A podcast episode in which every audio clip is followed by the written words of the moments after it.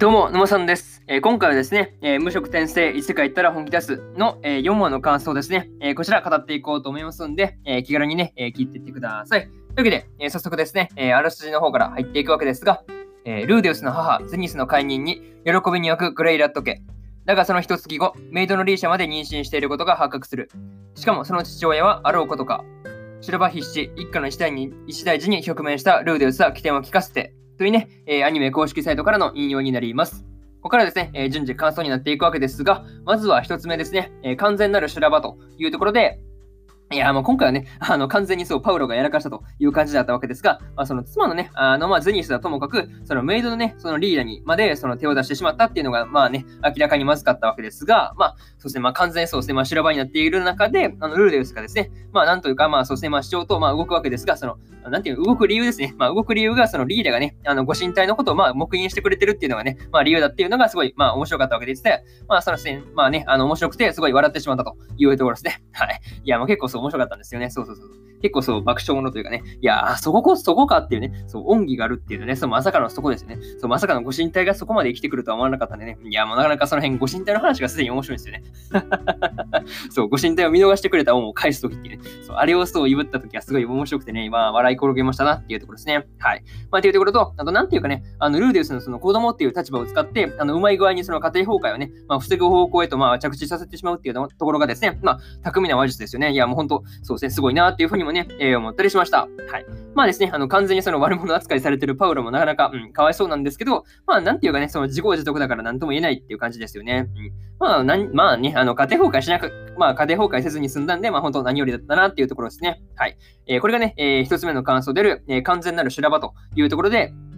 えー、次が2つ目ですね、えー、伸び悩み問題というところで、えー、ルーデウスがですね、まあ、魔術も剣術も、え、上達する気配がないというところをすごい悩んでいったわけですが、まあ、ただね、その魔術で悩む理由ですね、まあ、十分魔術できるないかというところなんですけど、まあ、シルフィエットですね、まあそう、原因はそのシルフィエットのその魔術の才能があって、まあ、追い越されるかもしれないというところにまああるわけですが、まあ、そうですね。まあ、才能がね、まあ、あっても、その、それ以上の才能の持ち主に、まあ、追われると、えー、大変っていうことですよね。そうそう、なかなかその辺大変だなっていうふうに思ったのと、あとですね、まあ、かといってね、その、ちゃんとしたところで、えー、そうですね、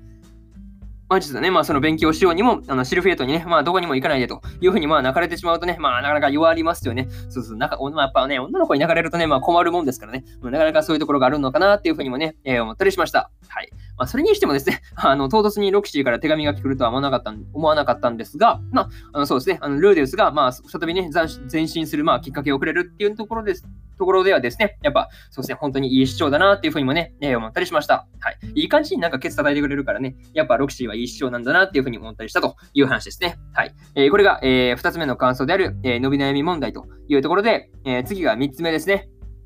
えー、学費をどうするかというところで、えー、そうですね、ルーデウスが、えー、シルフェットと一緒に、えー、ラノア魔法大学に通うために、まあ、学費をね、まあ、自分で稼ぐということを、まあ、そうですね、申し出たわけですが、まあ、その後にですね、えー、ギレーヌと、ギレーヌという、まあ、人物がやってきたんで、まあ、ところで、あの、事態が急変という感じを、まあ、迎えるわけですが、まあ、そうですね、あの、急にそのパウロとの、まあ、勝負なのかな、まあ、勝負になって、まあ、負けた、えー、タイミングで、あの、そうですね、あの、気絶させられて、えー、目覚めたら場所というな、まあ、感じだったわけですが、まあ、ルーデスはその、一体どんな仕事を忘れされたのって感じですよね。そうそうそうそう。そもそもギレーヌ、ギレーヌっていう人が何者なのかっていうところがわからないんで、うん、一体そのルーデウスはどこに連れて行かれるのかとかですね、まあ、その辺がすごいわからないところが多くて、まあ、あとね、あの突然そのパウロが実力行使してきたところのね、まあ、理由ですよね。まあ、急にそんな切りかか、木刀で切りかかってきた理由ですよね。まあ、その辺がすごい気になるなっていうところと、まあ、あとそうですね、そのギレーヌとそのパウロとゼニスのね、まあ、3人がその知り合いっぽい感じだったんで、まあ、その3人がまあどういう関係だったのかなっていうところですね。いやその辺がいろいろと気になりますという話ですね。はい。いや、まあ、なかなかね、えー、気になるところが多いというところで、えー、3つ目の感想である、えー、学費をどうするかというところを締めくくらせてもらいます。はい。で、そして、えー、最後にというパートに入っていくんですが、えー、そして、まあ、ノルンとね、まあ、アイシャがですね、まあ、無事に生まれたのはすごい良かったなっていうふうに思ったんですが、まあ、ただね、あの、そこに至った経緯ですね、まあ、その辺はすごい考えるとな、なかなかね、うん、複雑な心境にあるなっていうところがありましてですね、うん、まあ、そうですね、なかなか、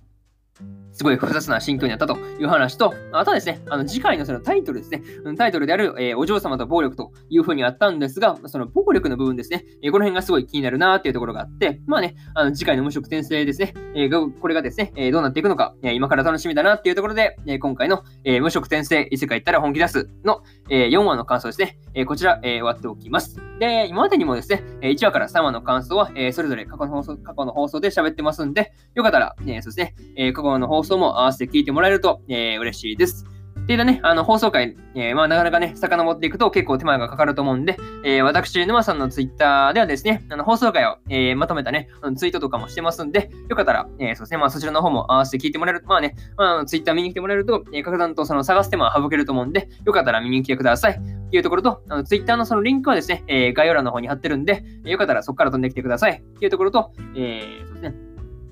今日はね、他にも、えー、2本更新しておりまして、えー、キングスレイド、石を継ぐ者たちの、えー、19話の感想と、